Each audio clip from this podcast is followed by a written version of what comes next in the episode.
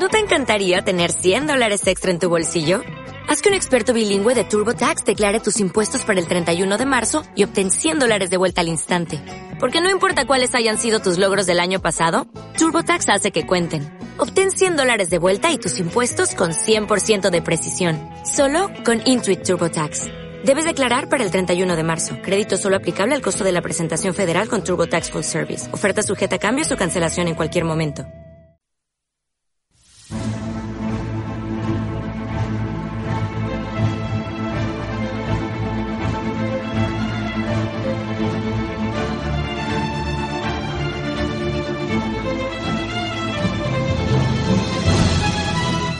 doctoresdeltiempo.com presenta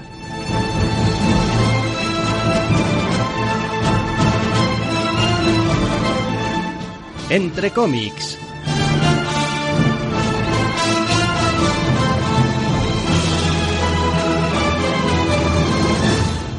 Bienvenidos, queridos oyentes, a una nueva edición de entre cómics. Doctor Snack, muy buenas. Muy buenas. Esta semana el programa se lo, se lo reparten casi casi a pachas entre Marvel y DC. Porque hay un kilotón de novedades de ellos. Tenemos el evento de los mutantes por otro lado, pero al menos cerramos las novedades con Dark Horse. Sí, no sé si sería como para ponerle un al menos, en plan como bueno, pero. Por, aquello de, la variedad, por aquello de la variedad. Sí, bien, vale. E, efectivamente, vamos a empezar hablando primeramente, y como no es ninguna sorpresa para nadie que nos escucha habitualmente, con las idas de olla del amigo Hickman es verdad que no está solo en sus idas de olla, tienes también a grandes artistas, en este caso a Pepe Larraz en House of X, número 5 de 6 ya, Jonathan Hickman escribe, Pepe Larraz dibuja, Marte Gracia colorea, es este TVO para Marvel en el que están haciendo lo que les da la gana y este número es un ejemplo más de cómo hacer las cosas que te da la gana, básicamente.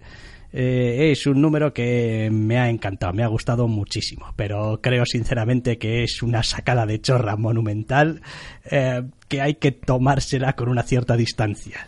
Esa era la duda de, que tenía yo al menos después de leer la sacada de chorra con la que inicia el TVO y con la aparición de ciertos personajes secundarios a los cuales estaba echando de menos y pues su aparición y su el papel que juegan en todo esto es bastante peculiar eh, con lo cual tenía mis dudas de, cómo te iba a entrar la sacada de chorra esa inicial.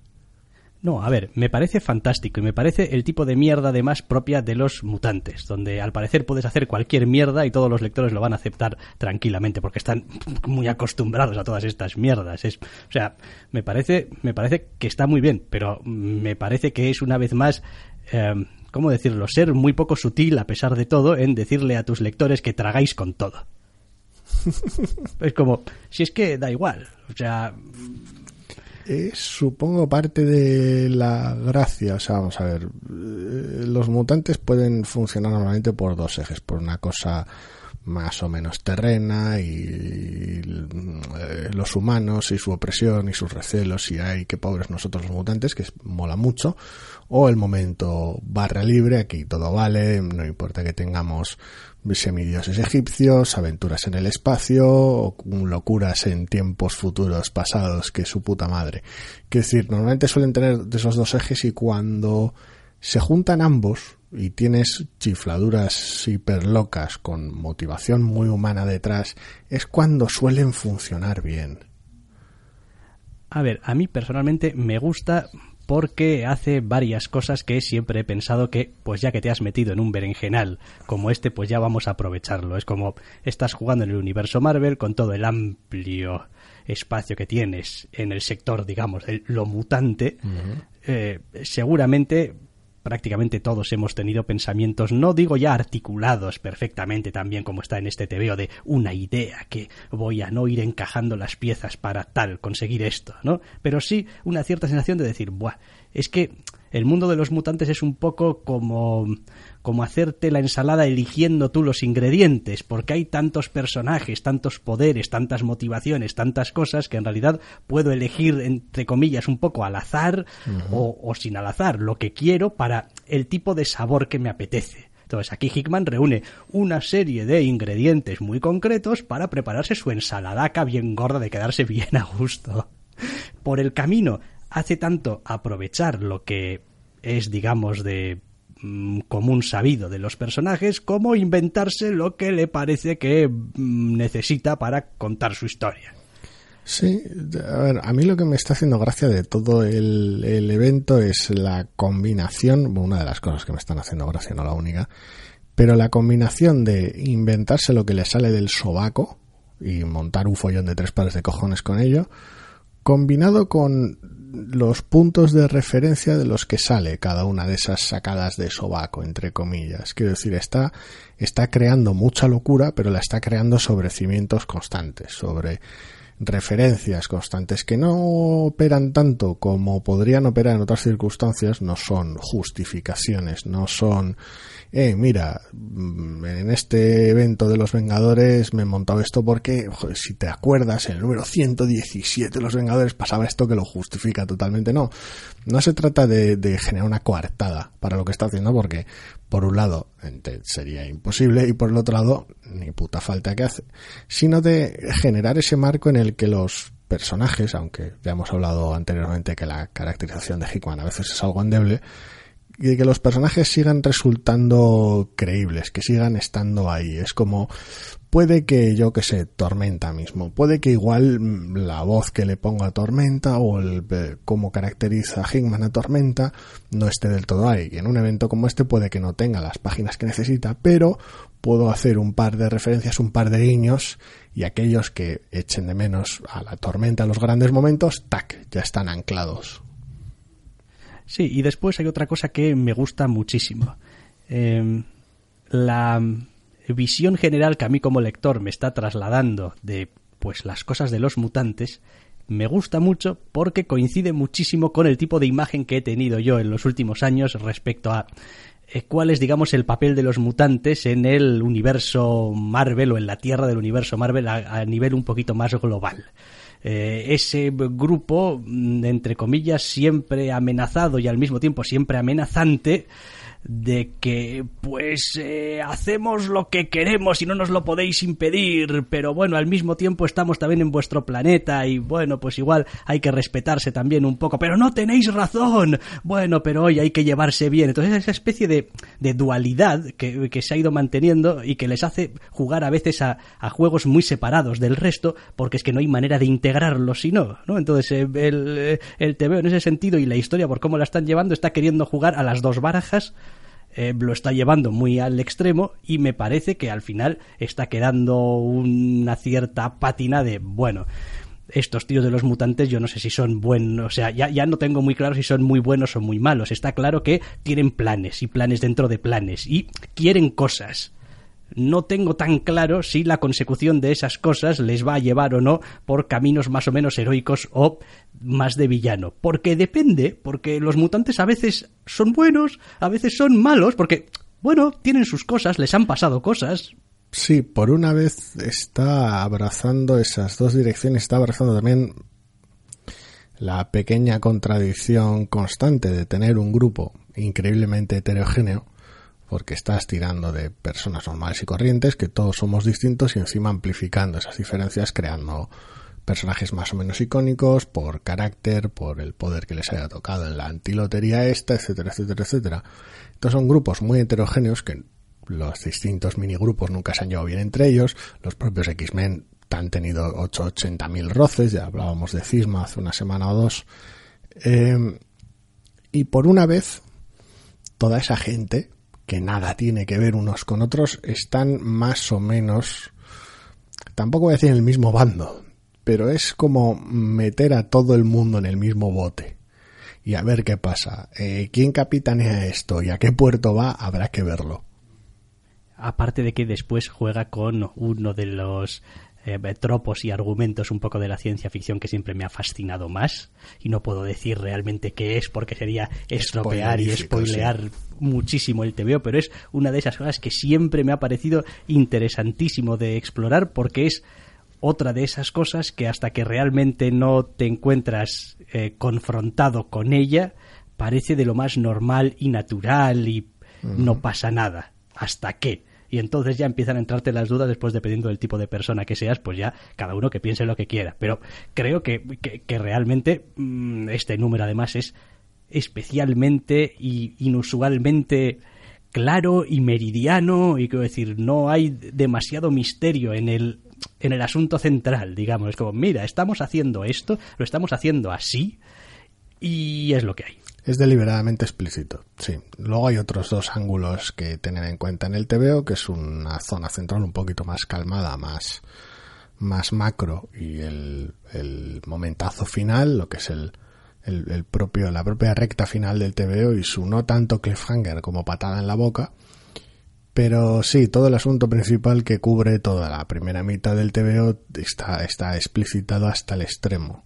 Lo cual es una decisión un tanto peculiar porque decide que mm, de alguna manera entre más gente en juego, más personajes en juego, más, más pues necesarios colaboradores de toda esta locura, que cuando crees que ya ha salido hasta el último personaje que podía salir, siempre hay más mutantes que sacar, y eso que quedaban cuatro.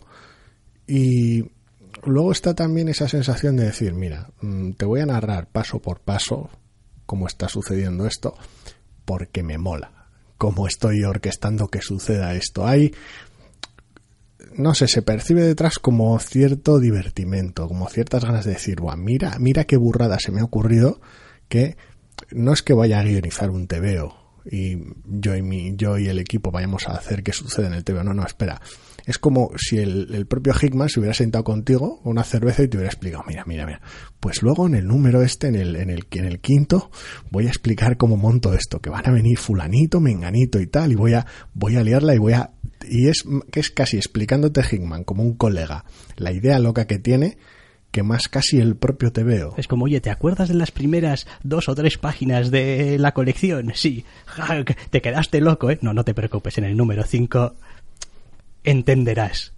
Es como, ok, efectivamente llegas al número 5 y lo entiendes, porque no se puede explicar de una manera más transparente. La verdad es que es, la verdad es que es gracioso y estoy disfrutando de la, colección doble, está muchísimo. Después, pues eh, el apartado artístico, pues Pepe Larraz, Marte Gracia, pues, quiero decir, eh, se salen. Y de hecho, em, también contribuyen un montón a que este TVO no me lo tome a chirigota. Es decir, mm. entre comillas, es como el, el TVO necesita un cierto peso, una cierta carga dramática, un, un cierto empaque visual para que conforme lo vas leyendo, en vez de decir, venga ya que me estás contando, digas, hostia, serious business. la Ra sigue siendo un artista muy superheroico en este TVO al menos, pero aún así, gracias a su expresividad, tienes ese extra en el acting que requiere las situaciones y luego el color de Marte Gracia está genial y es el elemento unificador entre las dos colecciones. Sí, en realidad sí, porque está, está en las dos y, en fin, se agradece muchísimo ese, ese punto de, de unión y, en fin, a mí me parece que ahora mismo esta es la, la colección que hay que leer del universo Marvel si quieres estar, entre comillas, un poco en la onda. Hombre, está claro que es la colección gorda. Es simpático que no. que haga como siglos que los Vengadores no reciben algo así, que estén desde hace tiempo atascados en. tampoco en la mediocridad realmente, porque han tenido colecciones muy diversas de todo tipo, pero en la. básicamente en una falta de notoriedad brutal. Es el equipo central, es el el, el, eje de las películas de Marvel que todo el mundo conoce y sus colecciones y sus eventos pasan sin pena ni gloria. Sí, digamos que ha caído un poquito en la irrelevancia respecto a mm. lo que sucede. No es que los tebeos pues, estén mal, sean desastrosos y tal, pero es simplemente es como, bueno, son historias en las cuales puedes pasar. No parece que se esté cociendo el universo Marvel en esa colección. Cosa que aquí sí que parece. Bueno, no sé si todo el universo Marvel, pero desde luego lo mutante se está cociendo aquí todo, todo. No sé, a ver, ya no hablo simplemente de esto, simplemente de, hablo de, esa sensación de, estar leyendo algo, algo grande y loco, independientemente que sea bueno o no, ¿eh? no, ahí ya no entro a debatir si eh, tal evento, tal cosa mejor o peor, pero al menos era impactante, era esa sensación de joder, se está contando aquí lo gordo pero hace tiempo que los Vengadores no dan esa sensación. De hecho, es, es curioso que con un reparto muy limitado y pese a lo que sucede con una escala limitada, Invaders esté transmitiendo más esa sensación recientemente que cualquier otra colección de los Vengadores que la haya precedido. Sí, quizás sí. Bueno, al final lo hemos dicho muchas veces, es que, vale, superheroísmo y lo que tú quieras, pero los personajes. Es decir, necesitas que sean los personajes los que vayan un poquito anclando las historias y dándoles un poquito de contexto, etcétera, etcétera. Bueno, pues sí, son la fuerza motora detrás de Invaders. Esto aquí, curiosamente, está sobreviviendo sin demasiada caracterización.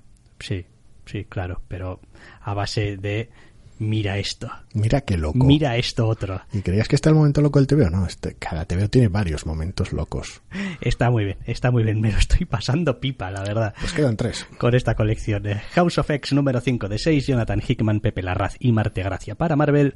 Y vamos a seguir en la así llamada Casa de las Ideas eh, con Black Panther and the Agents of Wakanda número 1, escrito por Jim Zub, con dibujo de Lan Medina y con color de Marcio Meniz en lo que es pues otra colección de grupo de personajes más o menos cogidos de aquí y de allí y pues los metes todos en la Turmix y a ver qué sale. Sí, un poco la, lo que decías, la así llamada Casa de las Ideas, que últimamente para según qué colecciones, madre mía, es un erial.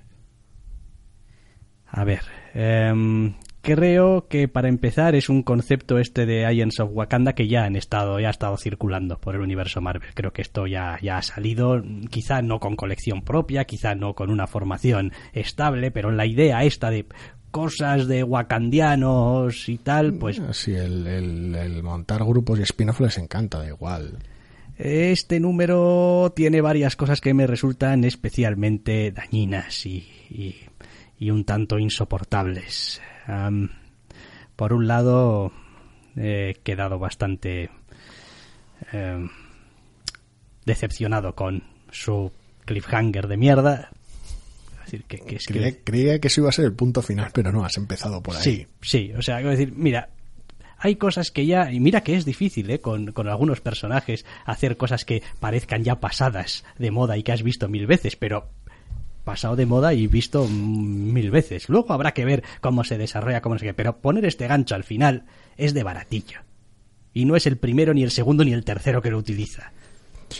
A ver, no sé, no sé. Yo cuando le he visto, he visto la, la cabecera, he visto algunos de los integrantes del grupo y he pensado, pues si Agents of Atlas con su alineación más o menos muy peculiar y en ocasiones muy pulp, con sus puntos a favor, me interesaba más bien poco, normalmente, no ya la versión nueva de Agents of que es otra, otra puta chifladura, esta en concreto que monta semejante circo con personajes que me interesan, pero negativo, y que luego encima a la hora de abrir el TVO, la caracterización me parece, mm, a ver, no voy a decir que endeble, porque hay personajes secundarios que no estoy yo para juzgar, según qué personaje si está bien caracterizado, porque no los conozco de nada.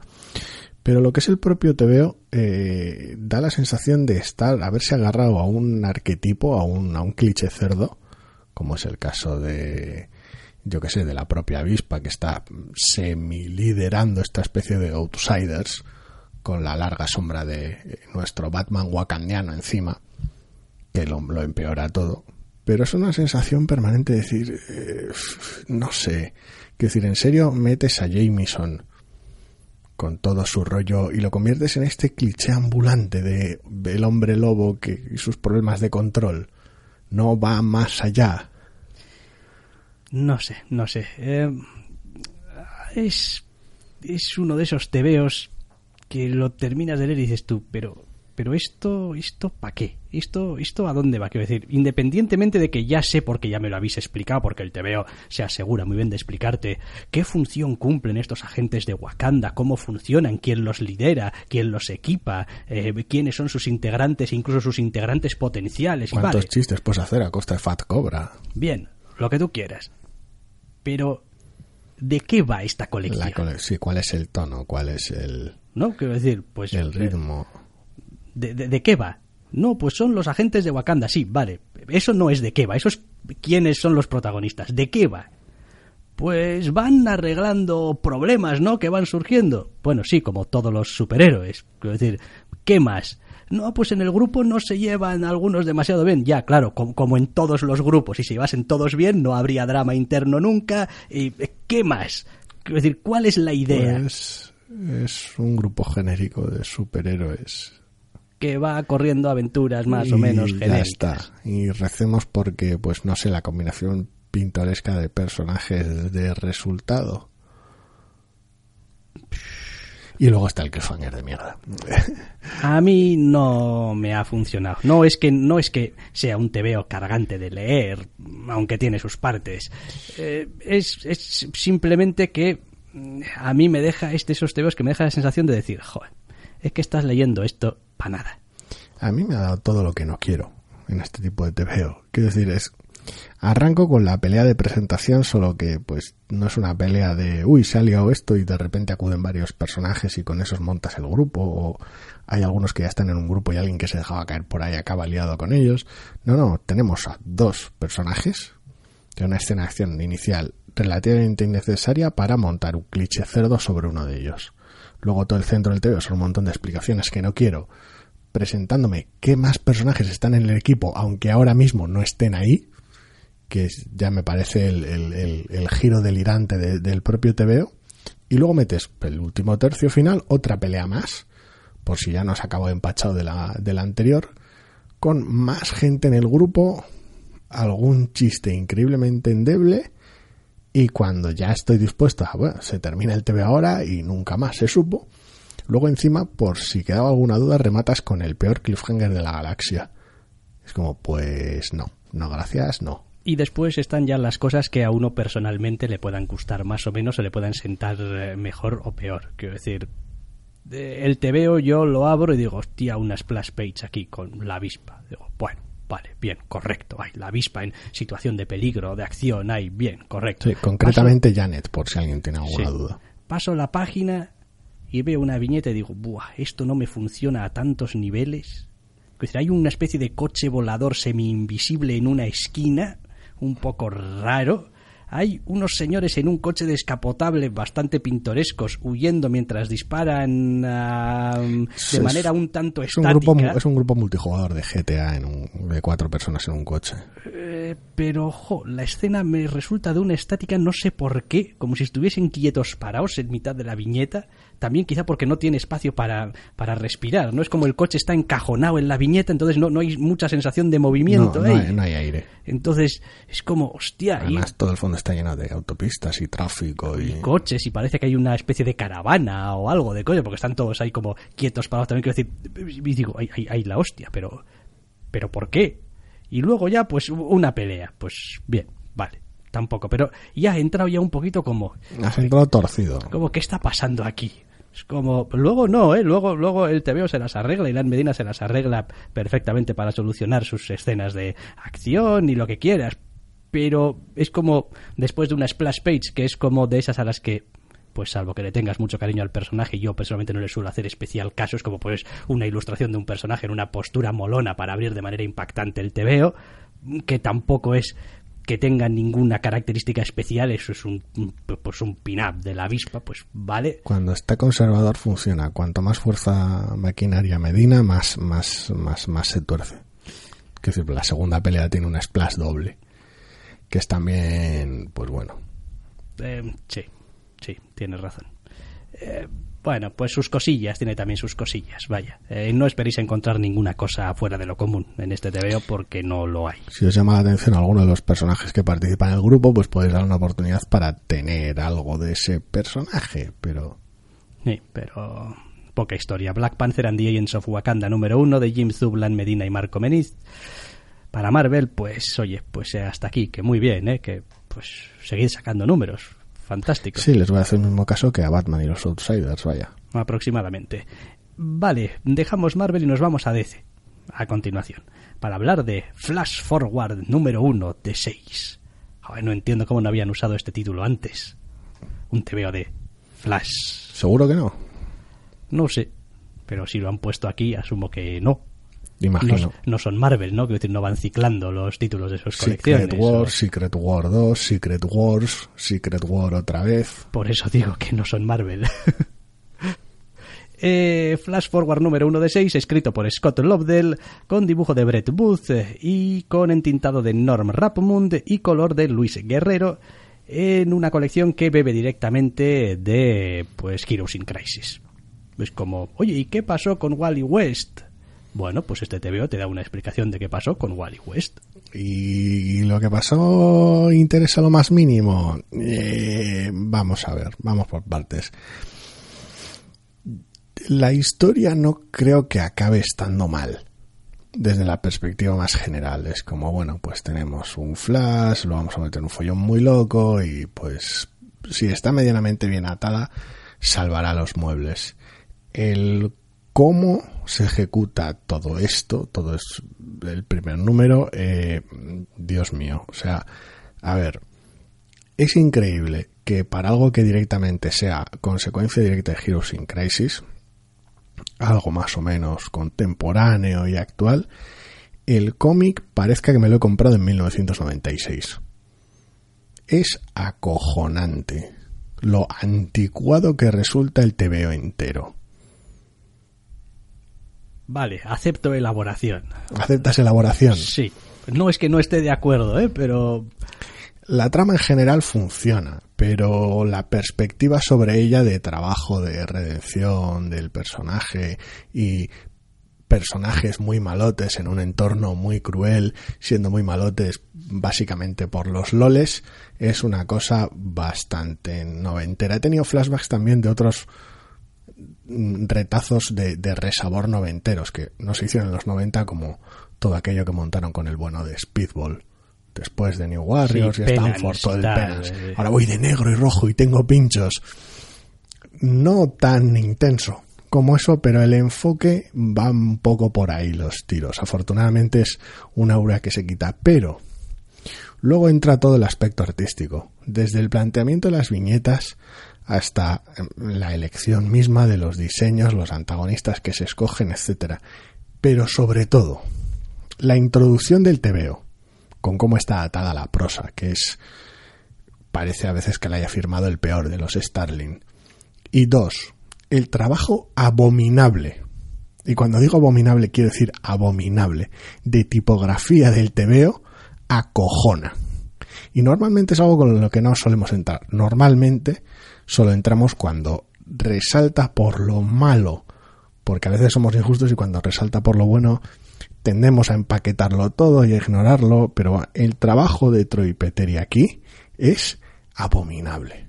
Quiero decir, me ha, se lo agradezco porque me ha quitado años y me ha trasladado a los 90, pero es terrible. ¿No te ha gustado lo cansado que resulta leer algunas cajas de texto, por ejemplo? Bueno, pero es que es todo, ya no hablo de las cajas de texto del principio.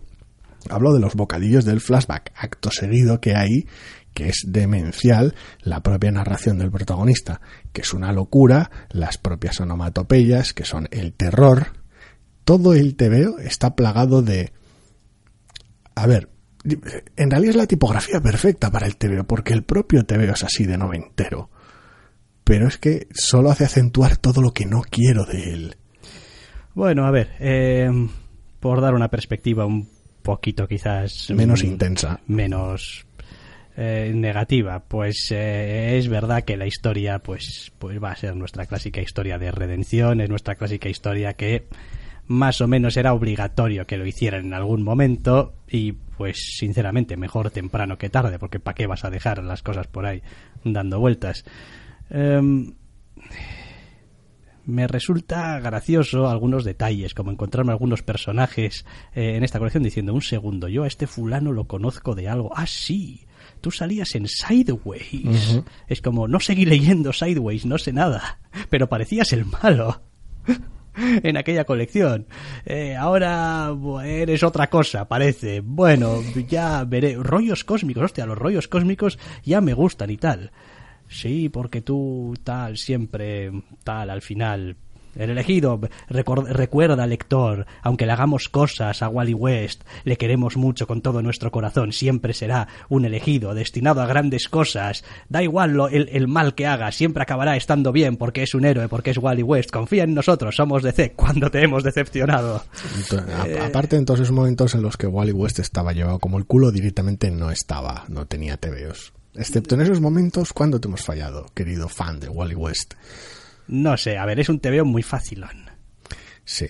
El problema es que es un TVO muy facilón, tiene algunos interludios mm, que en este primer número en concreto, pues no sirven de nada, quiero decir, porque están, son, son una isla de tres, cuatro páginas ahí metidas en medio que pues no te dicen nada, más que para que la próxima vez que salga ¿No decías antes algo de no meter aquí tus excusitas y tus... Ah, ah, que en el primer número es verdad. Hubo una escena con un personaje totalmente inconsecuente y esta cosa...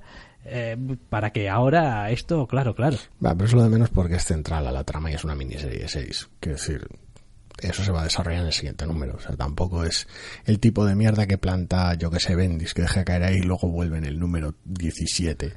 Quiero decir, es una miniserie de 6, tampoco. No sé, y por otro lado, es una vez más la solución fácil, la respuesta cobarde y sencilla a cómo hacemos la redención de nuestros héroes. Eh, como.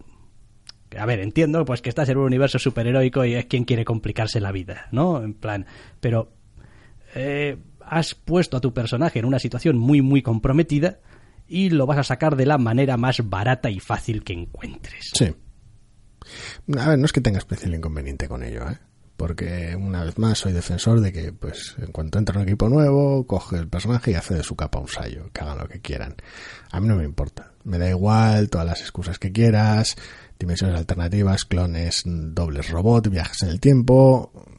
Es que es que me la sopla, en realidad, pero lo que no me gusta es que el TV esté mal hecho. A ver, yo ahí soy muy ambivalente con respecto a las nuevas eh, etapas, porque sí que les reconozco a los autores que entran la eh, capacidad y tienen que tener la libertad para poder hacer lo que quieran, pero esto sigue siendo una rueda y vienes detrás de alguien que ha dejado determinadas cosas. Por poner un ejemplo, bueno, entró Brubaker en Daredevil y Daredevil estaba en la cárcel, pero como era nuevo equipo creativo, pues empezamos en un número en el que Daredevil era, no sé, alcalde de Nueva York. Y oye, ¿y qué pasó con.? No, hace falta porque nuevo equipo. Ya, lo explicaré en el anual y ya está. O haré un flashback. O no lo explicaré y ya está. O puedes tomar la eh, solución fácil.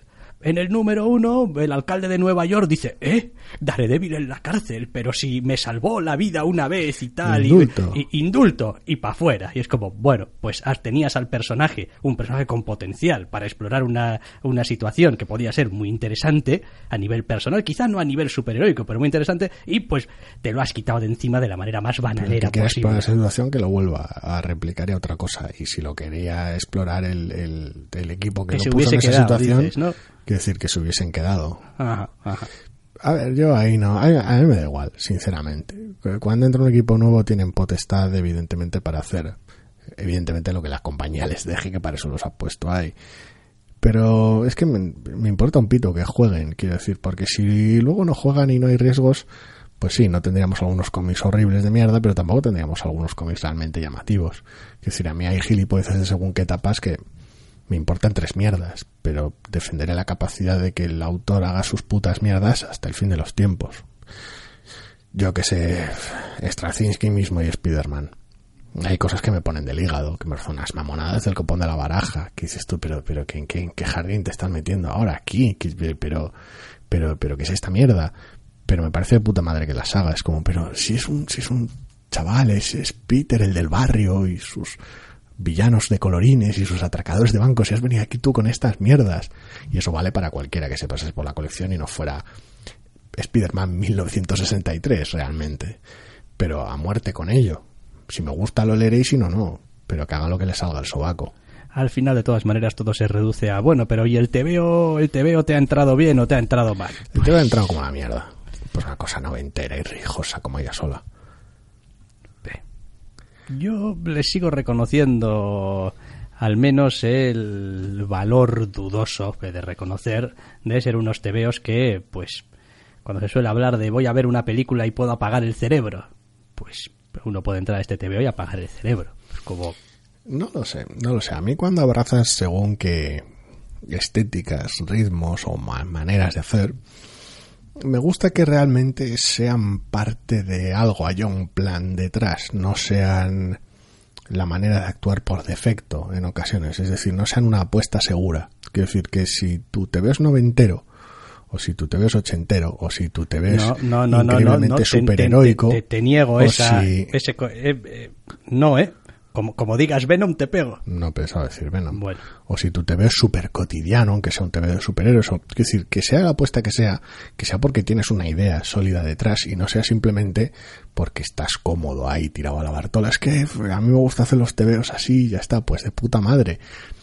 Pero si realmente no hay una idea detrás, no hay una motivación detrás, el TV va a parecer que está simplemente emplastado en, en, en un tópico y no va a ir más allá. Bueno, sí, pero puedes hacer las cosas bien o puedes hacer las cosas mal. Está claro que el objetivo de este TVO es devolver a Wally West al, A los hero- 90. al, al- heroísmo y pues venga, reintegrarlo. Venga, Wally West, no sabemos en qué condiciones ni por qué, pero eh, ya ha sido malo suficientemente tiempo, ya la gente te ha odiado el tiempo suficiente, es hora de que te reincorpores. si acaso a- habrá a- algunos que, que a los a. Tom King, pero... Pero, pero eso eh, te va a pasar en realidad con prácticamente cualquier miniserie que le veas a la legua cuál es el objetivo, entre comillas, editorial para con el personaje. Un eh, linterna verde renacimiento. Pues es Lo como, pone en la hombre, portada. pues lo pone en la portada. Quiero decir, después podrá estar bien hecho, podrá estar mal hecho, lo que tú quieras, pero el objetivo de esto es que al final de esta colección, En el caso de ese te veo ambas cosas a la vez y me encanta por ello. Pero te puede pasar. Es como, pues al Pero, final. o sea, pues a mí no me importa que el TVO sea diáfano en ese aspecto. Quiero decir, no espero otra cosa de, de, de semejante circo. Sobre todo si encima hay viajes temporales y ridiculeces. Me quejo de cómo está hecho.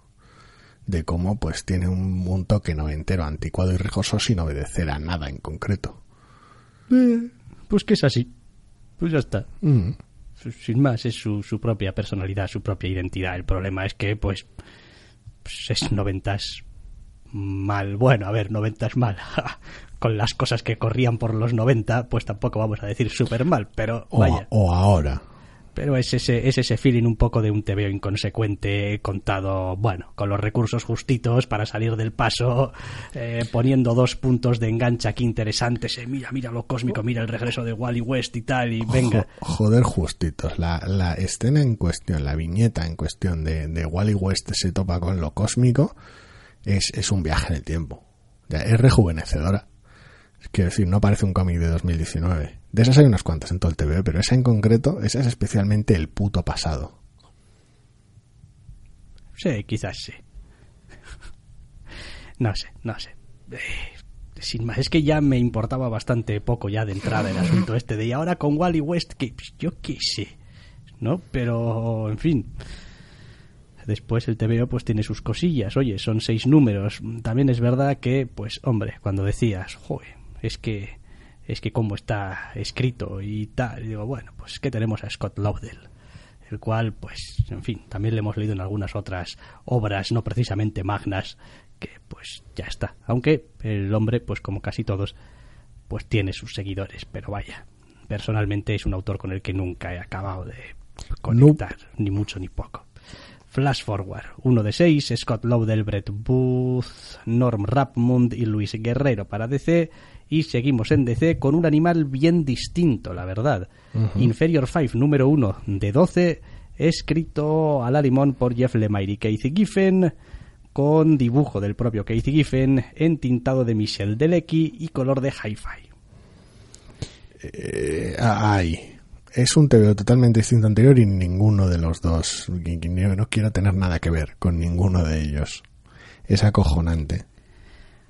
Hombre, a ver, eh, este TVO iba a ser una venta dura siempre.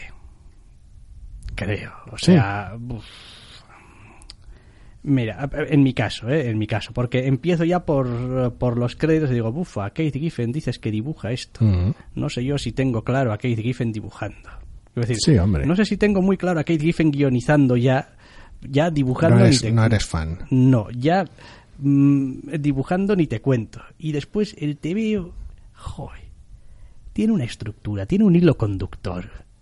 Que dices tú, pero ¿por qué estás queriendo hacerme incómoda la lectura? ¿Por qué mm, estás queriendo hacerme... eh, quiero decir, si fuese una bebida me estaría rascando la garganta continuamente cada vez que echo un trago. Es como... En rollo tampoco le gusta ser obtuso en ocasiones. Tiene pinta de ser una de sus contribuciones principales al TVO. Es raro. es raro porque tenemos un TV ambientado en un pueblecito perdido en medio de ninguna parte y jodido, en el cual está pasando algo muy misterioso propio de una obra de, un, de una obra más de terror y de pretexto de fondo tenemos al TVO anclado en el universo DC con, eh, por decirlo alguna, remanente de invasiones alienígenas de fondo. Tampoco voy a entrar en mucho más detalle porque el TV es un circo y tampoco quiero estropear las sorpresas a nadie. Eh, entonces, el resultado final es de una obra que podría ser de terror, pero no termina de funcionar con esos ritmos, pero podría ser más o menos costumbrista, o sus momentos de slice of life, o sus momentos más o menos de vida en familia y superar dificultades del día a día, pero la situación está tan enrarecida que tampoco va por ahí. Y claro, el ángulo, iba a decir superheroico, pero bueno, tampoco es que tenga un ángulo especialmente superheroico que pueda haber de fondo que solucione el problema, entre comillas, pues se trata como una marcianada, básicamente. Entonces es simplemente un TVO que parece abordar todos los ángulos de la forma más obtusa posible, como decía antes, con lo cual queda un TVO extravagante en ocasiones da la sensación de que simplemente por el mero hecho de querer serlo, aunque no contribuya a nada y te queden todas las caracterizaciones torcidísimas. No, yo este tipo de lecturas y estructuras prefiero pasar de ellas. Es como no, pero después y tal, ya los personajes, cuando ya te los han presentado, y oye, mira, he leído un primer número y no sé prácticamente nada de nadie. Lo único que sé es que viven en una especie de vertedero post post post lío gordo, post lío gordo, haya sido lo que lo que haya sido. Eh, que hay como una gente que sigue a otra gente o que quiere saber cosas de otra gente y pues hay como una especie de malos, ¿no? O antagonistas, o gente que quiere hacer daño a otra gente, o bueno, tampoco está muy claro qué es lo que quieren, porque ¿para qué vamos a explicitarlo? Quiero decir, si no lo estamos haciendo con lo demás, pues no lo vamos a hacer con esto. Eh, es el típico TVO que debería engancharte porque el setting y los personajes son interesantes y no sabes lo que está pasando, pero quieres saber más porque, joder, qué interesante es esto y en lugar de ello a mí me ha conseguido pues desapegarme completamente. Es como, no, es que no quiero saber nada de esto, es que me da absolutamente igual. O sea, es que tu post, tu post, lo que sea esto, no difiere mucho de estar viviendo en el culo del mundo hoy en día. Es decir, tampoco es una sensación rara, porque además el TVO para completar el número de páginas y completar la historia, por decirlo de alguna manera, porque la historia central no llega a las 20 páginas, tiene una historia paralela, no, no una historia de complemento que se meta, porque si no, no una historia paralela, la propia historia del TVO está llevada a cabo por Lemire con color de José Villarrubia. Y, claro, pues ayuda lo que ayuda al TVO, ¿sabes? Quiero decir, no solo tengo un TVO deliberadamente opaco y terriblemente... A ver, dado al postureo igual es decir demasiado, pero tiende a ello la mayor parte del tiempo, como para que encima le restes páginas porque luego quieres contar aparte otra cosa relacionada en paralelo que tal vez ates más adelante. Yo me quedo con la historia en paralelo del final, ¿eh? Es decir, al menos la es más concisa. Es más concisa, la puedo seguir más fácil también es más tediosa. Bueno, inconsecuente, sí. Es como, pues, hay un tío haciendo cosas, pues, vale. 12 números de maxi serie, colega. Ah, sí, ya. Si llegan, dices. Sí, no, no, no, a ver. De esto está firmadísimo, sobre todo con el equipo que tiene. Buah. Y funcionará. Buah, pues... Mm, igual se atasca en ventas, no lo sé, pero no creo. no lo bastante como para cancelarla de manera prematura. Son solo 12 pues, números. Eh, mm, la verdad, mira, este es uno de esos veo de esos números en los que mm, me siento impulsado a eh, pedirles a los oyentes que lo hayan leído y les haya gustado que me expliquen por qué.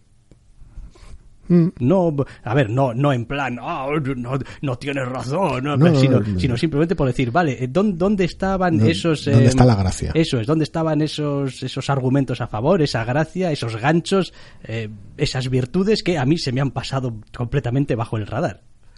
A mí me pareció que está excesivamente desestructurado, que juega a ser misterioso sin tener demasiado fondo para ello, ni tener un gancho adecuado Y aunque en ciertos momentos lo revista todo de un tono muy de conspiración misteriosa, eh, no consigue hacer aterrizar la idea porque en muy poquitas páginas cambia de puntos de vista varias veces, abarca una galería demasiado amplia de personajes y pierde el enfoque con frecuencia. Como no voy a poder añadir nada que mejore eso, pues eh, venga, lo dejamos aquí. Inferior 5 número 1 de 12 de Jeff Lemire, Keith Giffen, Michelle Delecki, Hi-Fi para DC y vamos a volver a Marvel. Joder, sí que está siendo esto un puto partido de tenis, eh, tuya mía, tuya mía. Vale, esta colección y no, no es un error, no es que me haya comido palabras por delante, simplemente Spider-Man número 1. Escrito a la limón, agarraos los machos, por JJ Abrams y Henry Abrams. Y sí, Henry Abrams es algo de JJ Abrams. Sí, y sí es ese JJ Abrams. Sí, su hijo concretamente. Dibujado por Sara Pichelli, con entintado de Elisabetta D'Amico y con color de Dave Stewart. En lo que tampoco os llevéis las manos a la cabeza, no es una historia en continuidad de Spider-Man. Es un producto bastante raro y lo llamo producto de manera bastante deliberada. Eh, el TVO, después de un prólogo facilón de cojones, nos sitúa en el futuro, entre comillas, de su propia continuidad, años después de que suceda lo que suceda al principio, y la acción se centra en un hijo de Peter y Mary Jane, básicamente. Y las movidas, cuáles son sus movidas familiares y cuáles son sus movidas personales de chaval de instituto. Hay muchísimas cosas que eh, me encantan por lo que me permiten comentar de este TVO, no por el TVO en sí. Uno, este TVO yo le veo la portada y digo, hostia, hostia, Spider-Man no sabía que Mark Millar hubiese vuelto a Marvel. Me lo leo y me quedo, joder, no sabía que Mark Millar hubiese vuelto a Marvel. Porque es ese toque de historia, entre comillas, atractiva pero facilona. Tiene un Milar Open un poco, sí. Eh, ¿Qué dices tú? Joder, tienes una dibujante que te salva los muebles por descontadísimo. Quiero decir, Sara Pichelli está muy bien en este TVO, tal sur- Surprising Nobody. Como, pues claro, encima Spider-Man y tal. Eh, y después me encanta porque es como, sí, Spider-Man y tal, y Mary Jane y no sé qué, y van a tener un hijo.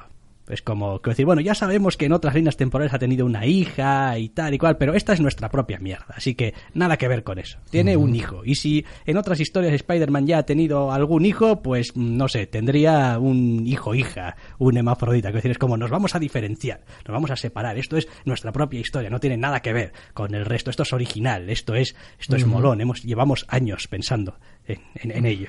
Que después ya la, la carta del editor al final también es un poco Hostia, eso como- no lo he leído. Años, años. Surgió la posibilidad, pero no ha podido ser. Y ahora, años después, que tenía un hueco y nos preguntó JJ si no nos importaba que él ayudase su hijo y tal, que estaba empezando en esto de los cómics. Es como, vete a la mierda. O sea, nos estás intentando colar a tu puto hijo, me estás diciendo. Sí, a ver, el chaval, el chaval tiene algo, chaval no sé ni la edad que tiene, pero vamos, tiene unos cuantos créditos de algún trabajo de diseño algún trabajo de producción en películas de- del, de- del bueno de Abrams, así que no, no sé realmente hasta dónde llega su capacidad, sinceramente.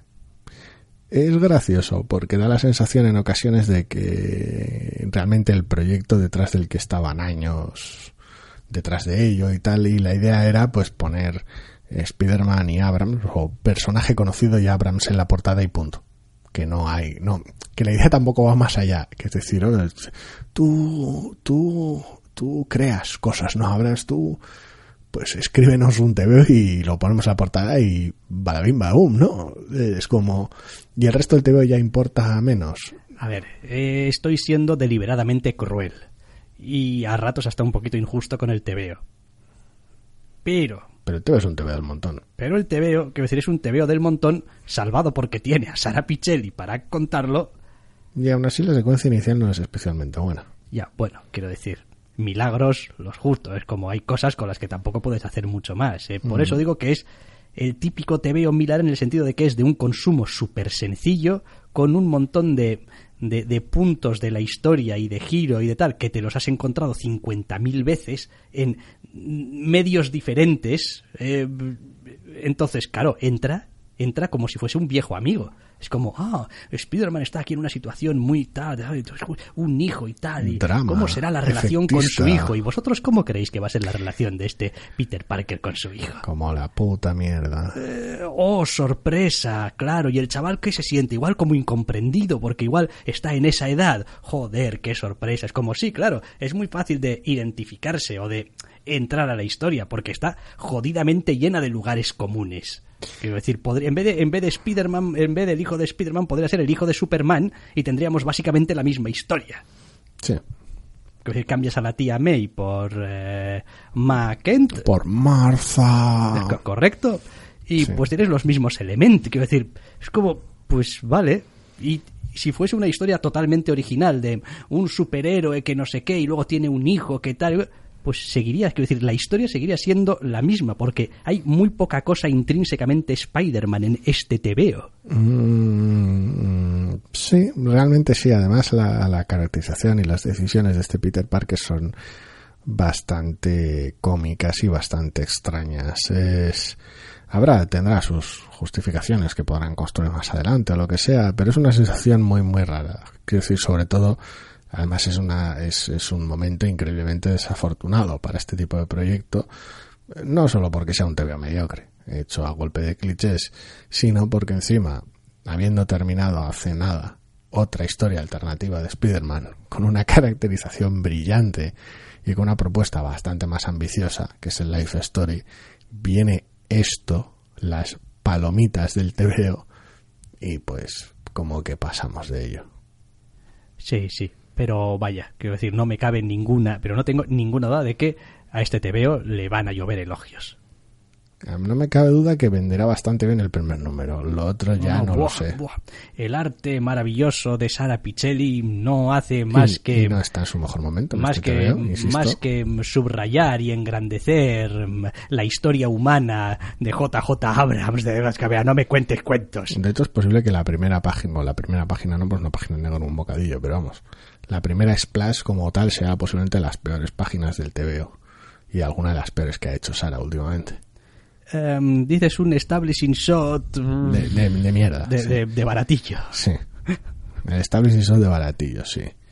Bueno, ¿qué le vamos a hacer? Me gusta además lo, lo cinematográfico del, del TVO. Tampoco es ninguna sorpresa. No, hombre. Pero se compone, es decir, colabora a que los clichés sean más cliché todavía, sobre todo por cómo abre el TVO.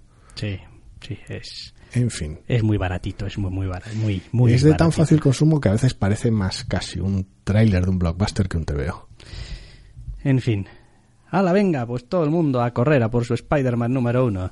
De JJ Abrams y Henry Abrams, Sara Pichelli, Elisabetta D'Amico y Dave Stewart para Marvel. Y vamos a acabar este apartado de las novedades hablando de Steeple número uno de 5.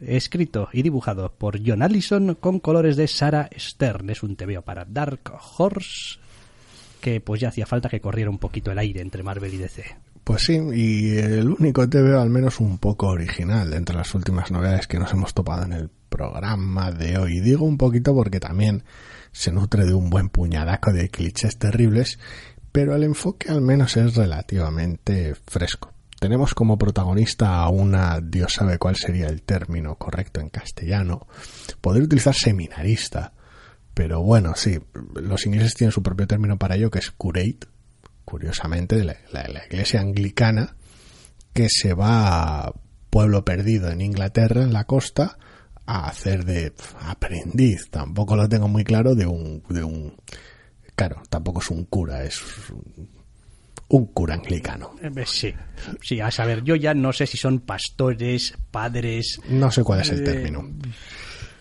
Y claro, con el TV en inglés, pues Predicadores. predicador. No, no, ahora mismo no lo sé.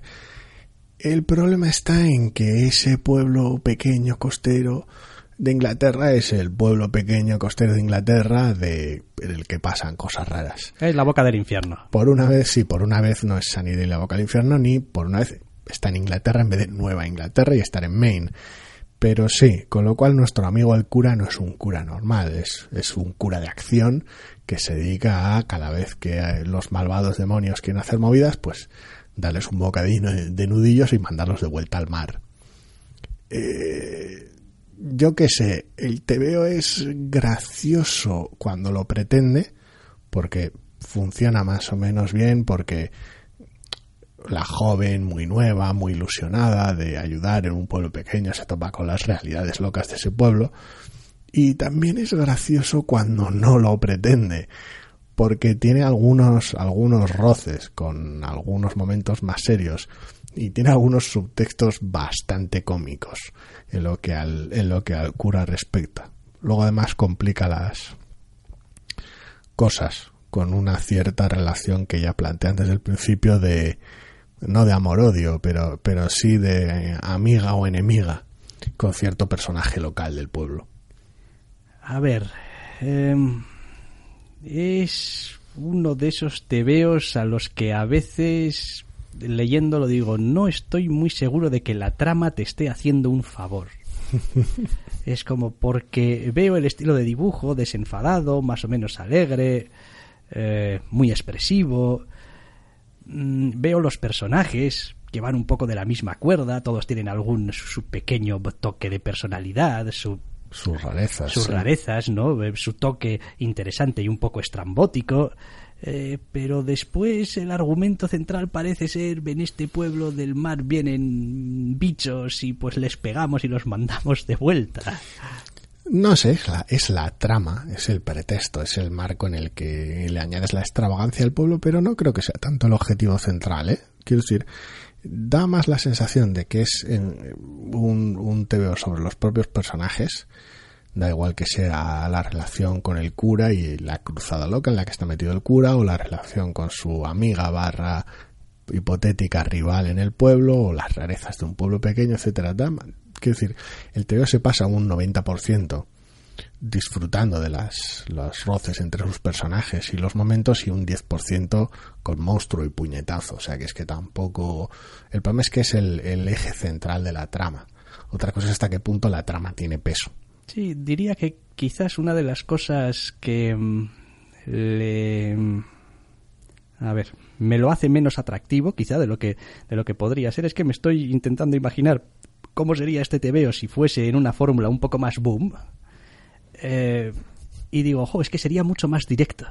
Es como, quizás no manejaría los dos o tres temas que, que maneja el TVO y quizás no tendría las dos o tres interacciones principales que tiene la protagonista, sino quizás solamente una. Eh, pero el TVO sería mucho más directo, llegaría mucho más fácil, haría su declaración de intenciones respecto al tono de manera mucho más contundente. Es como, mira, esto es lo que hay, o te gusta o no te gusta, ya está. Eh, aquí me parece que el TVO me está dando demasiadas cosas que pensar. Y no quiero pensar si el TVO este me ha gustado lo suficiente para leer o no. Es decir, después de leerlo debería, debería, me gustaría saberlo ya sin tener que estar haciendo un poco de poner cosas en la balanza. No, pues la verdad es que los personajes, las interacciones molan y el estilo artístico ya me gusta, pero... La duda viene porque no termina de clavar el aterrizaje básicamente. Quiero decir, es un, es un bien intencionado y que, como ya he dicho, en ocasiones es realmente divertido y se lee, se lee muy bien. Además, prescinde de según qué cliffhangers finales y según qué maneras y de hecho tiene al final uno de los más anti-cliffhangers que he visto en mi vida. Es como vamos a terminar del TV de la manera más plana y cotidiana posible. Que a veces no sé si es, está hecho totalmente a propósito es que estaba planeado como algo más largo y han cortado un poco donde les daba la paginación. No tengo ni idea. Si es a propósito, mi enhorabuena.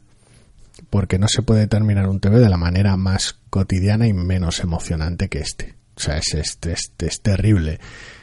Pero le funciona, por decirlo de manera, porque se trata de que haya una amenaza sobrenatural, pero todo el mundo que esté involucrado sea puta gente, con sus cosas del día a día y sus problemas y sus roces y pues aspiradoras que se rompen quiero decir y problemas domésticos mm, que está bien ¿eh? que hay una amenaza de demonios pero joder hay una amenaza de demonios un rato de vez en cuando no el resto del día hay que seguir con el día a día joder Y en ese aspecto está bien. El problema es que el tono no termina de clavarlo. No sé si es porque es demasiado caricaturesco o no lo suficiente. Se halla en un término medio raro, porque luego cuando toca una vez más lo sobrenatural, los monstruos no están demasiado detallados, por decirlo de una manera, pero sí que son muy grotescos.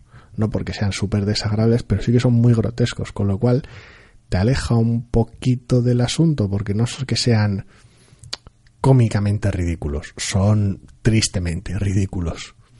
Entonces es, es raro, es un TVO más incómodo de lo que cabría sospechar, pero sigue estando bien hecho.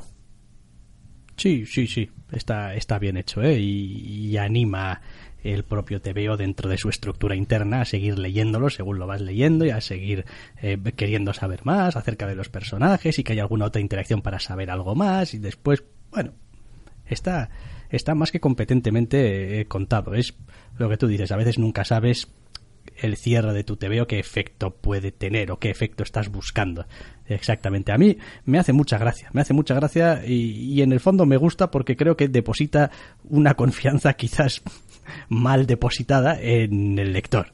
Es decir, eh, eh, has visto cómo terminamos, ¿no? Quiero decir, has visto la última viñeta, has visto la expresión del personaje, quiero decir, esto te está diciendo problemas, esto te está diciendo muchas cosas sobre el personaje y de cómo va a acabar, a, va a acabar liándola, quiero decir, la va a acabar liando porque es que mírale la cara que está poniendo, ¿no? Es como entonces, ven a ver el siguiente número porque esa cara la va a ir liando y con la protagonista que nos la han presentado también como un poco lianta, pero ya está, tenemos, ¡pum!, lo que necesitamos. No seré yo el que a estas alturas, después de haberme quejado en mil números, vaya a quejarme ahora, porque depositen fe en el lector, la verdad. Correcto, es como, bueno, otra cosa es que como lectores, pues a veces somos personajes volubles, y pues, bueno, pues eh, ya veremos qué es lo que pasa pero vaya, eso te va a pasar con cualquier TVO. Al final depende de si esa fe te la ganas o no, básicamente, y pues muestras tus puntos fuertes en este TVO a, a, golpe de montar algunos chistes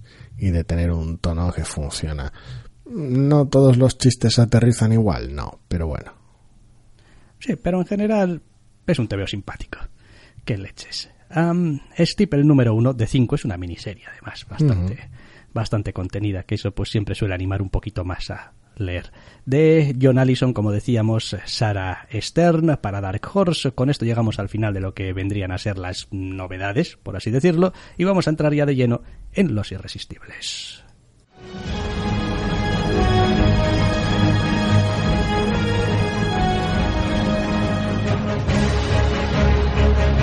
No solo de novedades vivimos los doctores.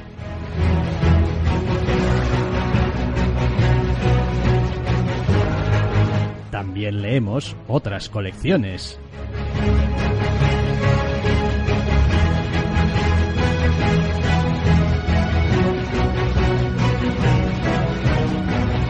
Y aquí están, porque nos encantan, los irresistibles de la semana.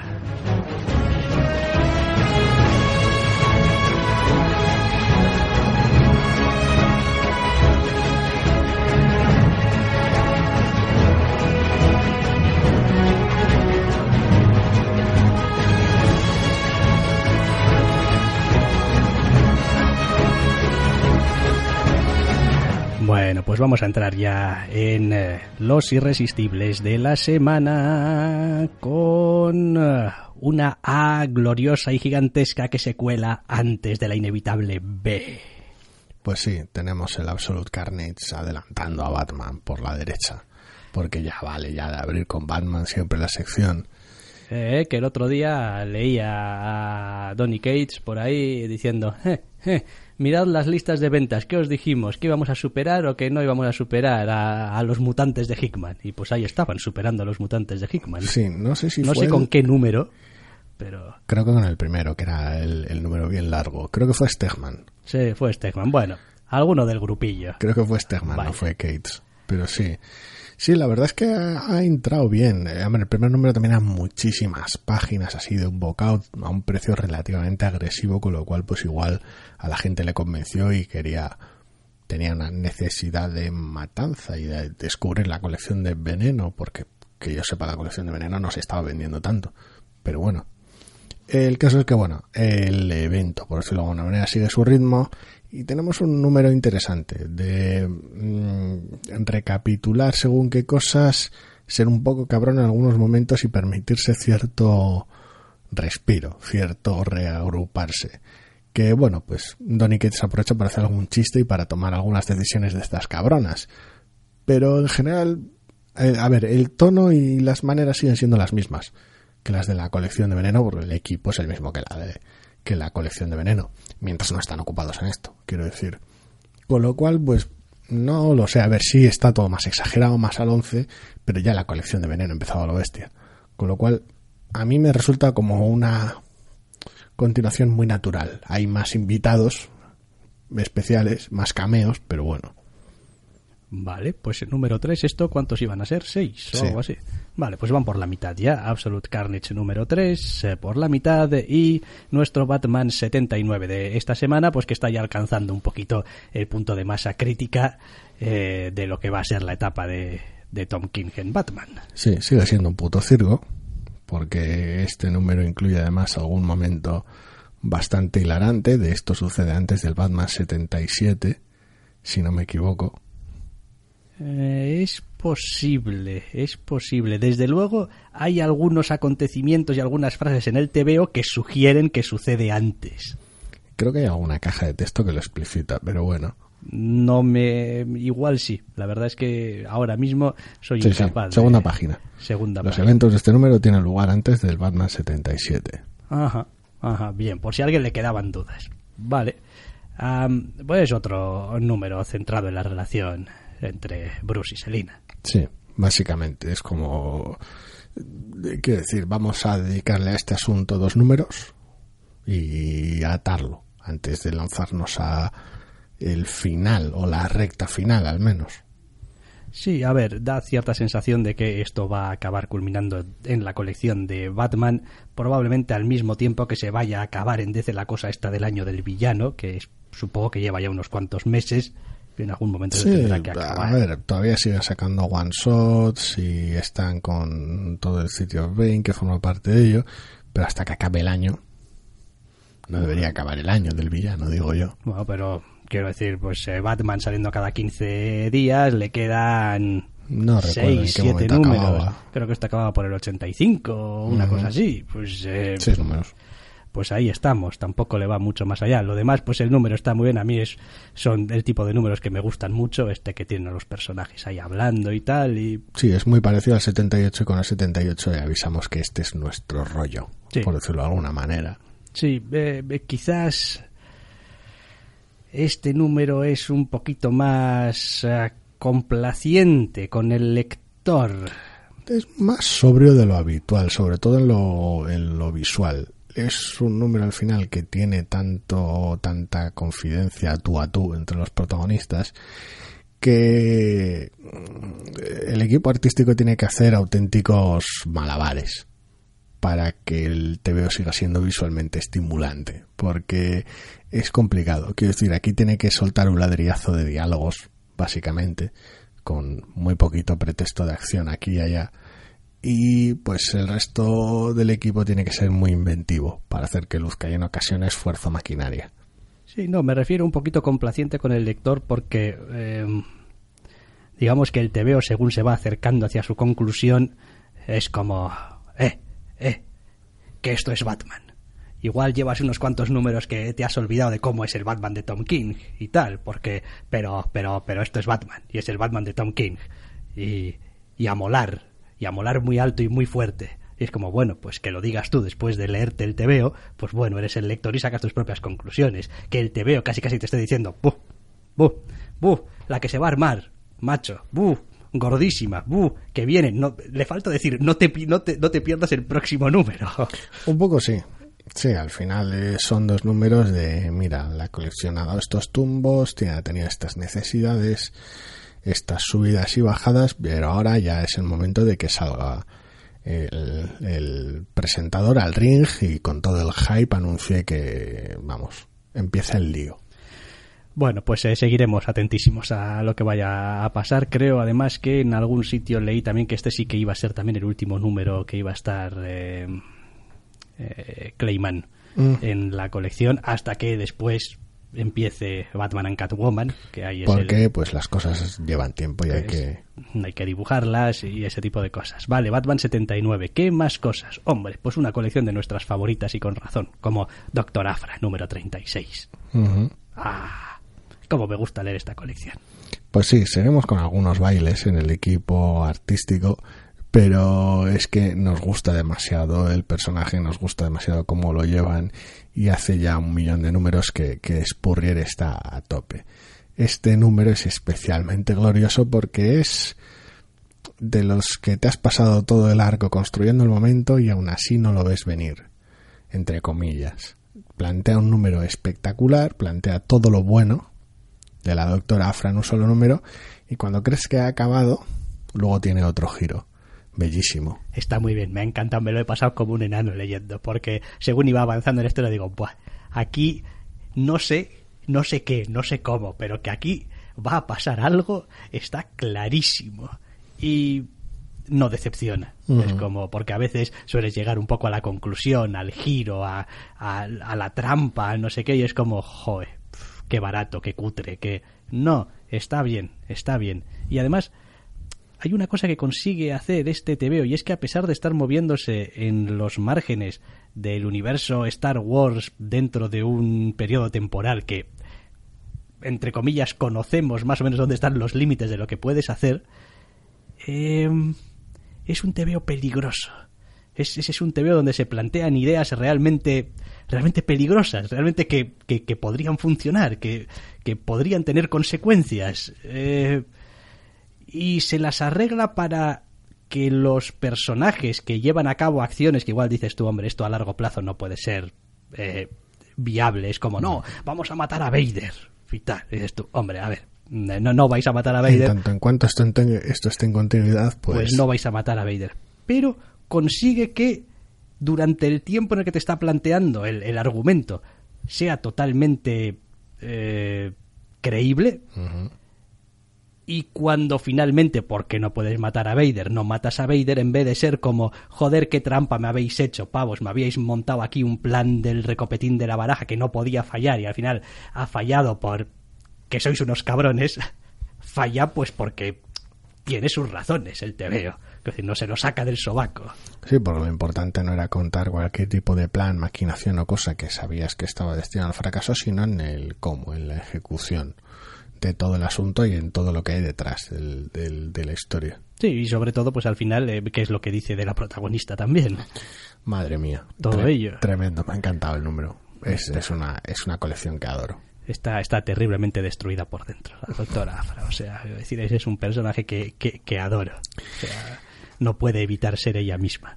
Me encanta, me encanta porque cuando terminas un arco argumental y dices tú, joder, menudo follón se ha metido esta vez, luego el siguiente arco argumental te diga, hostia, ahora sí que se ha metido en un follón. Y luego llega el siguiente arco argumental y dices tú, mira, de esta ha salido indemne, pero menudo precio ha pagado. Y luego pasa el siguiente y menudo follón se ha vuelto a meter. Es que lleva como cuatro arcos argumentales o tres, cuatro arcos argumentales En que... una espiral O sea, en una espiral que parece que es de autodestrucción, pero todavía aquí sigue. Pues ahora acaba en un punto bastante cómico, ya veremos cómo lo desarrollan.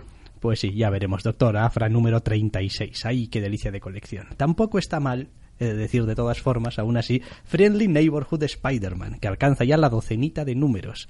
Sí, con baile de dibujantes, esta vez creo que es Pere Pérez, Sí. el, el dibujante, pero con ese corazón Spider-Man que a mí me gusta. Disfruto un montón leyendo eh, este Spider-Man, eh, porque me parece que es el personaje de hoy en día, el personaje moderno, el personaje en 2019, pero con la sensibilidad del Spider-Man que a mí me gustaba cuando empecé a leer Spider-Man, el, el, el rollo ese... Amistoso vecino Spider-Man. Exacto. Si es que el título de la colección lo dice todo. Es como. Es el Spider-Man como si no hubiera pasado el tiempo a nivel continuidad, por decirlo de alguna manera. Si ha pasado, no es un TV anticuado ni avejentado, y cuando se lleva por según qué derroteros plantea tramas que están muy chulas y que, y que tiene sus momentos interesantes, pero sigue siendo un TVO donde parezca que Peter Parker no ha atravesado décadas de cosas locas, em, empresas propias y chifladuras. Es el Peter de barrio. Es el Peter muy conectado a sus amigos, muy conectado a la ciudad. No es un, no es un Spider-Man mega chiflado que se mete en movidas muy locas, al menos no lejos de Nueva York. Y en ese aspecto es una colección increíblemente sólida.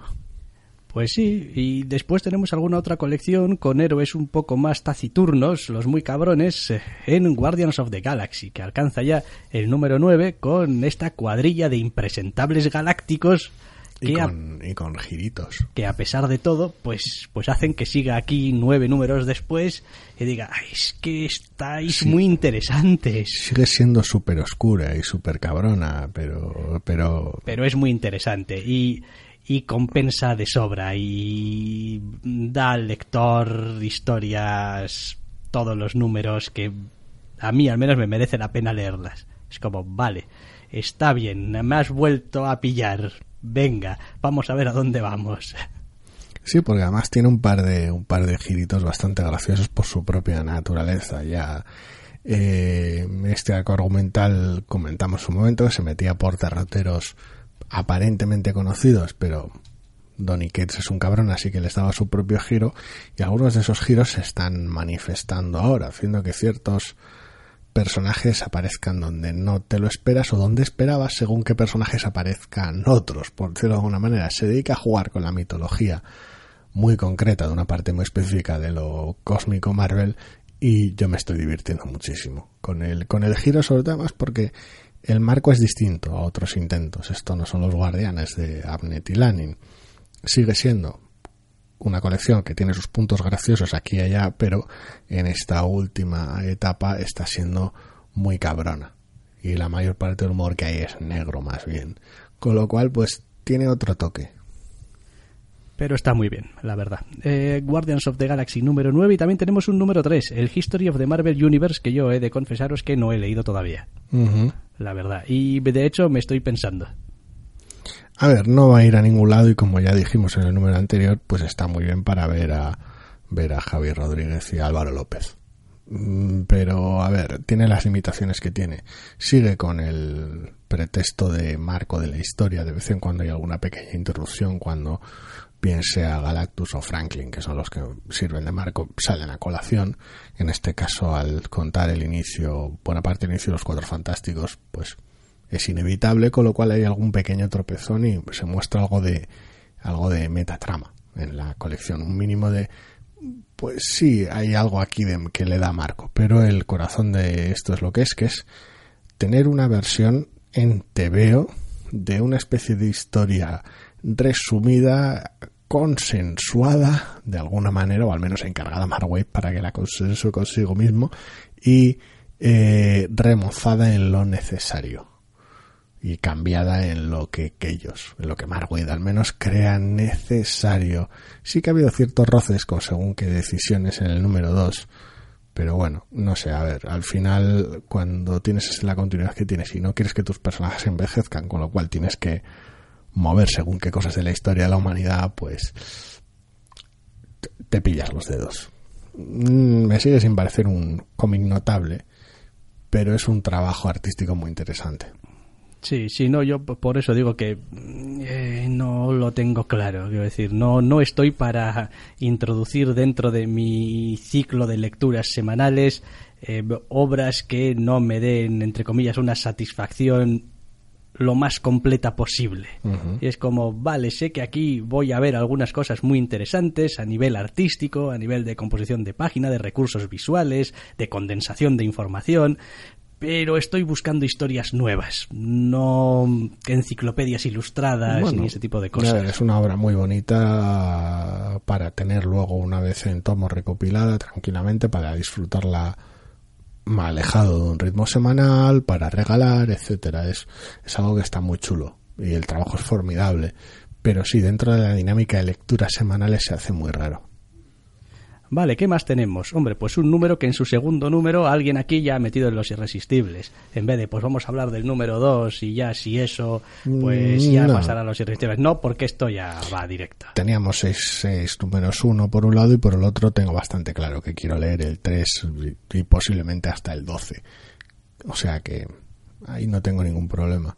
Once and Future. Pues sí, porque seguimos con el ci, con el circo artúrico 50% sarcasmo, 50% mal rollo en este número y la verdad es que me encanta cómo está llevado. La dinámica nieto-abuela es, es, puro circo. Eh, el Forest Halloween que se marcan en el número es bastante cómico, sobre todo por la ceguera del propio protagonista. Y en general me encanta cómo está llevado. No, es un TVO ah, que se lee con un placer, al menos en mi caso, es como, hostia, una historia nueva, pero al mismo tiempo que bebe de muchos elementos que conocemos o más o menos son de cultura popular, eh, con unos personajes que están bien definidos, con unos diálogos divertidos, eh, con un desarrollo bastante incierto respecto hacia dónde se va a ir moviendo esto. Eh, y joder, pues muy bien contado. Es como, pues qué, pues es que qué más quieres, hijo. Está bien que la historia, pese a tener esas bases comunes, siga siendo sorprendente. Mm, Da la sensación en general de que Kieron Gillen se está divirtiendo escribiendo algo ligero, algo más limitado, más específico, y el equipo, y el equipo que forman Dan Mora y Tan Ramón Villain es una puta locura. Es que hacen lo que quieren, joder, es que es que a veces dices es que con gente así tienes que intentar realmente hacerlo muy mal para que no puedan sacar algo al menos legible. Es como tienes que ser realmente una especie de, de tío, pues Sí, obviamente que ah, no que no maneja. Algo eh, tiene que haber fallado, desde luego. Sí, eso es como, bueno, pues igual el guionista realmente no, no maneja los, los, los estándares de, de contar las cosas en cómic para que este equipo creativo Sí. no pueda hacer O las hay, cosas. o hay fricciones en el equipo, lo que sea, hay mil cosas que pueden salir mal, pero Pues en este TVO todas esas cosas que pueden salir mal salen bien. Y como salen bien, pues un TVazo y ya está.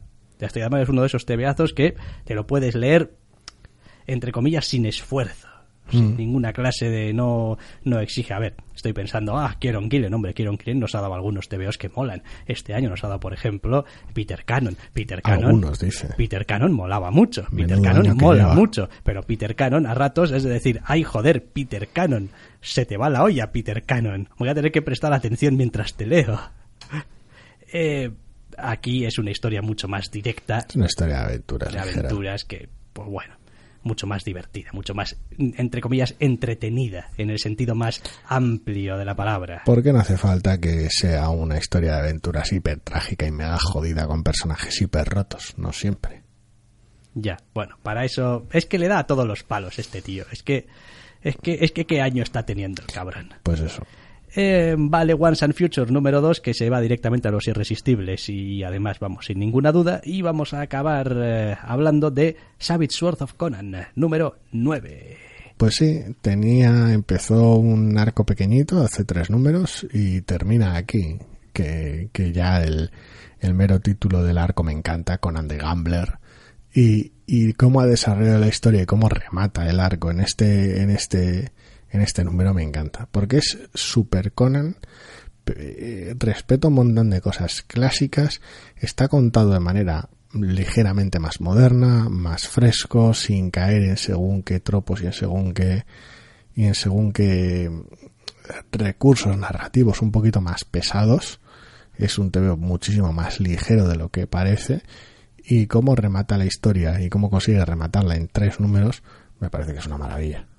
Sí, es gracioso porque creo que a Jim Zub lo hemos tenido en las novedades con la cosa esta de Black Panther, Sí, sí, horrible. Wakanda y no había por dónde cogerlo, entre comillas, y ahora lo tenemos aquí en Savage Sword of Conan, este Conan el apostador, o Sí. llamémoslo H, Conan el jugador, sí. Conan el jugador dando, dando la vida.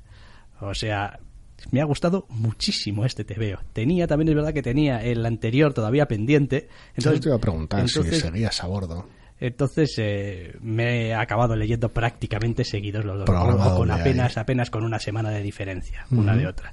Entonces, como, "Joder, macho, es que- es que vamos, menudas situaciones, menudos berenjenales en los que me metéis a Conan, a ver cómo sales de esto. Y es súper interesante el veo Y mira que al final, en el fondo, bajado a su, a, su línea más básica, sigue siendo el sota, caballo y rey de Conan. Sí, a ver, sobre todo esta, esta conclusión es interesante por cómo se desarrolla, por los ritmos, más que nada, no por lo que hace Conan, porque este es el número en el que Conan hace lo que mejor hace y no es bonito. Quiero decir, aquí Conan hace a lo que se dedica, a conanear. Precisamente era los, el primer número por cómo presenta la situación y el segundo número por los devenires más sorprendentes del nudo eran los más potentes. Tal vez aquí lo que hace es cerrar con unas garantías acojonantes y con un giro interesante al final.